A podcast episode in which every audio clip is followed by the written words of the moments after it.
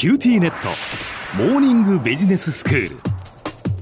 今日の講師は九州大学ビジネススクールでイノベーションマネジメントがご専門の永田昭也先生です。よろしくお願いします。よろしくお願いします。先生今日はブックレビューですけれども、はい、何という本をご紹介いただけるんでしょうか？はい。あの今日はオイゲン・ヘリゲルというドイツ人の哲学者による講演録で、まあ、今ですとあの言わない文庫で読むことができる日本の弓術という本をご紹介したいと思ってます。はい、この弓術というのは弓。あ、そうですね。弓道ですね。弓道っていうことですね。はい。はい、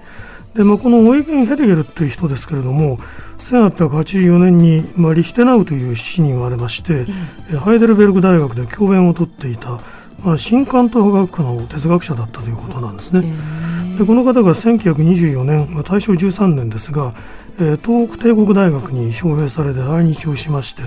で5年間、まあ、退日したわけです。はい、でまあ、その間に、まあ、阿波健三さんという、まあ、師範について、まあ、弓道の修行を行って、まあ、帰国する時には五段の免除を授けられたとえー、すごいですね五段っていうのは。はい、えでこのヘリゲルはですね修行の動機について、まあ、それまで神秘説の思想に関心があったと。でそのところ、まあ、知人からですね日本の仏教の精神を把握するためには何か一つ術を習うといいと。教えられたからだというふうに述べてます。この神秘説って先生、何ですか、まあ、この言葉なんですけども、えー、まあ、一般的にはあの神秘主義と呼ばれている、まあ、宗教思想を総称したものだと思います。はい、絶対者と自己の合一とかあるいはまあ自分のこう内面の中で絶対者の存在っていうものを直接体験する。そういうまあ神秘的合一と呼ばれるような経験を思考する思想を言ってるんですね。でこの思想自体は、まあ、実は仏教に限らずですねキリスト教ですとかユダヤ教ですとか、まあ、いろいろな宗教から派生しているものなんですね。うん、でこのヘリゲルは帰国後ですねベルリン独日協会というところで騎士的な弓術と題する講演を行っているんですけれども、はい、まあ、その講演録が日本で翻訳出版された、まあ、それが本書なんですね。ええ、で一方そのヘリゲルは後にですね弓術における禅と題する本を出版してるんです。こちらの方はあの弓と禅と題する日本語訳がありまして非常に広く世界的に読まれてるんですね。スティーブ・ジョブズの愛読書でもあったということで。まあそうですか、うん、まあ、それにあの触発されたせいか、まあ、この本を座右の書として挙げる起業家というのは少なくないようですね。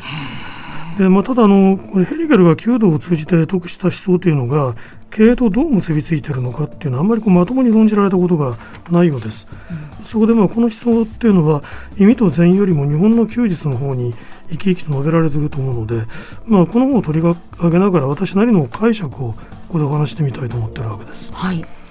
でヘリゲルは日本の休日はスポーツではないんだと、うん、純粋に精神的な鍛錬を目的とするものだということを言ってます。うん、でまあ、元はもちろんこの戦のために修練された術であるわけですけれども、うん、まあ、その血生臭い目的にだんだん使われなくなることによって、まあ、いての自分自身との対決という本質的な意義がまあはっきりしてきたんだと。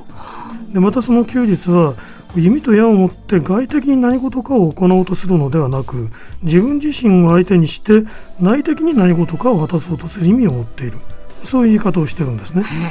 ここで言ってる果たそうとしている目的っていうのがいわゆる神秘的合一だと。でまあその上でまあいろいろこう悩みながら修行に励んだあのプロセスが振り返られてるわけですね。はい、でまずこの阿波師範は弓を腕の力で引いてはいけない心で引くことだという教えをするんですね。でその正しい引き方ができるまでに1年を要したと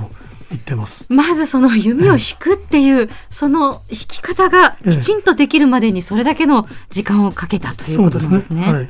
でその次にこう矢をいよいよこう放つという段階になると、うん、シャンはですね矢を射放とうという意思を持って右手を開くんではなくて無心になって矢が一人でに離れるまで待っていることを学ばなければならないと、でさらにはですね無心になろうと努めてもいけないんだと、えー、いうわけですよ。難しい、えー、で4年後にようやく的を射る段階になったと、はい、いうことなんですね。そうすると今度はですね的を狙ってはいけないということを言われるわけです。深く心を凝らしていくと、的が自分の方にこう近づいてきて自分と一体になると。でその時、まあ、矢は的の中心にあるのでまあ、それ以降的は狙わずに自分自身を狙いなさいとそういう言い方をするんですね。でこの的を狙わずに当てることができるっていうことを、まあ、ヘリゲルがなかなか承知できずに言いますと、うん、まあ、シュアンは、まあ、あまり使いたくない手ではあるがと言ってですねある夜道場に来るように指示するんです。ええでそしてあの的をかけるこうあの盛り土ですねはい。この前にあの一本の線香の火を灯してその光だけがあの灯っている真っ暗なところにある的の中心にですねえー第一の矢をまず命中させるんです。うん。でさらにこの第二の矢を放ってこれを第一の矢の末端外っていう部分ですけどここに命中させてこの2つに裂いてみせるんですね。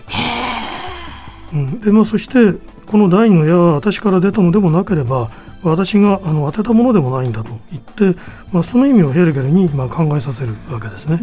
とこれは難しい。でまあ、その後あのヘルゲルはですねもう疑うことも問うことも諦めて稽古に励んでですねやがてそのいられるっていうことがどういう意味かを知ったとそう回想してるんですね。でこのいるものが、まあ、すなわちいられるものであるっていうことは、まあ、言ってみればこうあらゆる外界と自分の区別がない、まあ、いわゆる無我の境地っていうものに入ることを意味してるんだろうと思いますね。はい。まあ宇宙との一体感を経験すると言いましょうか。で弓で矢を射るっていう行為は、まあ、それ自体が実は目的ではなくてこの境地に達するための道って言いましょうか手段として位置づけられてるわけですね。はい。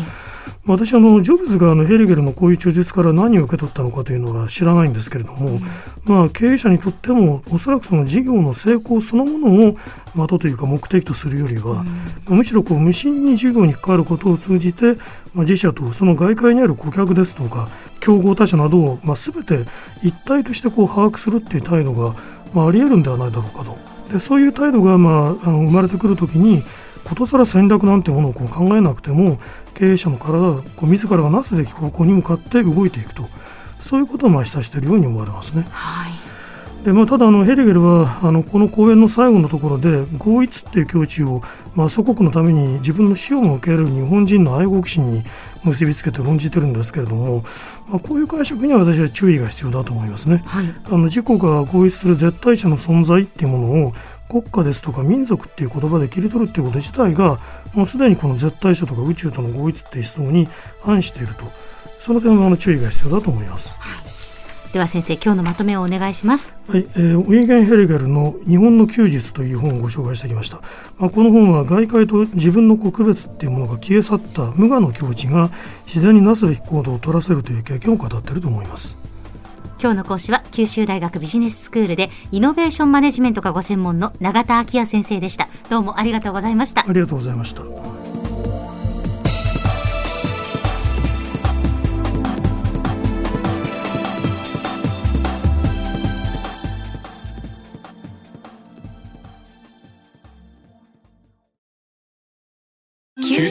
ューティーネット今日寝坊しちゃって急いでお弁当準備したのにパパテレワークだったのよ。うちもいきなり今日はテレワークだった。とか言い出すのよ。でもうちじゃネットつながりにくいって結局出社してるわよ。ビビック入れてあげたら？テレワークを快適に。光はビビック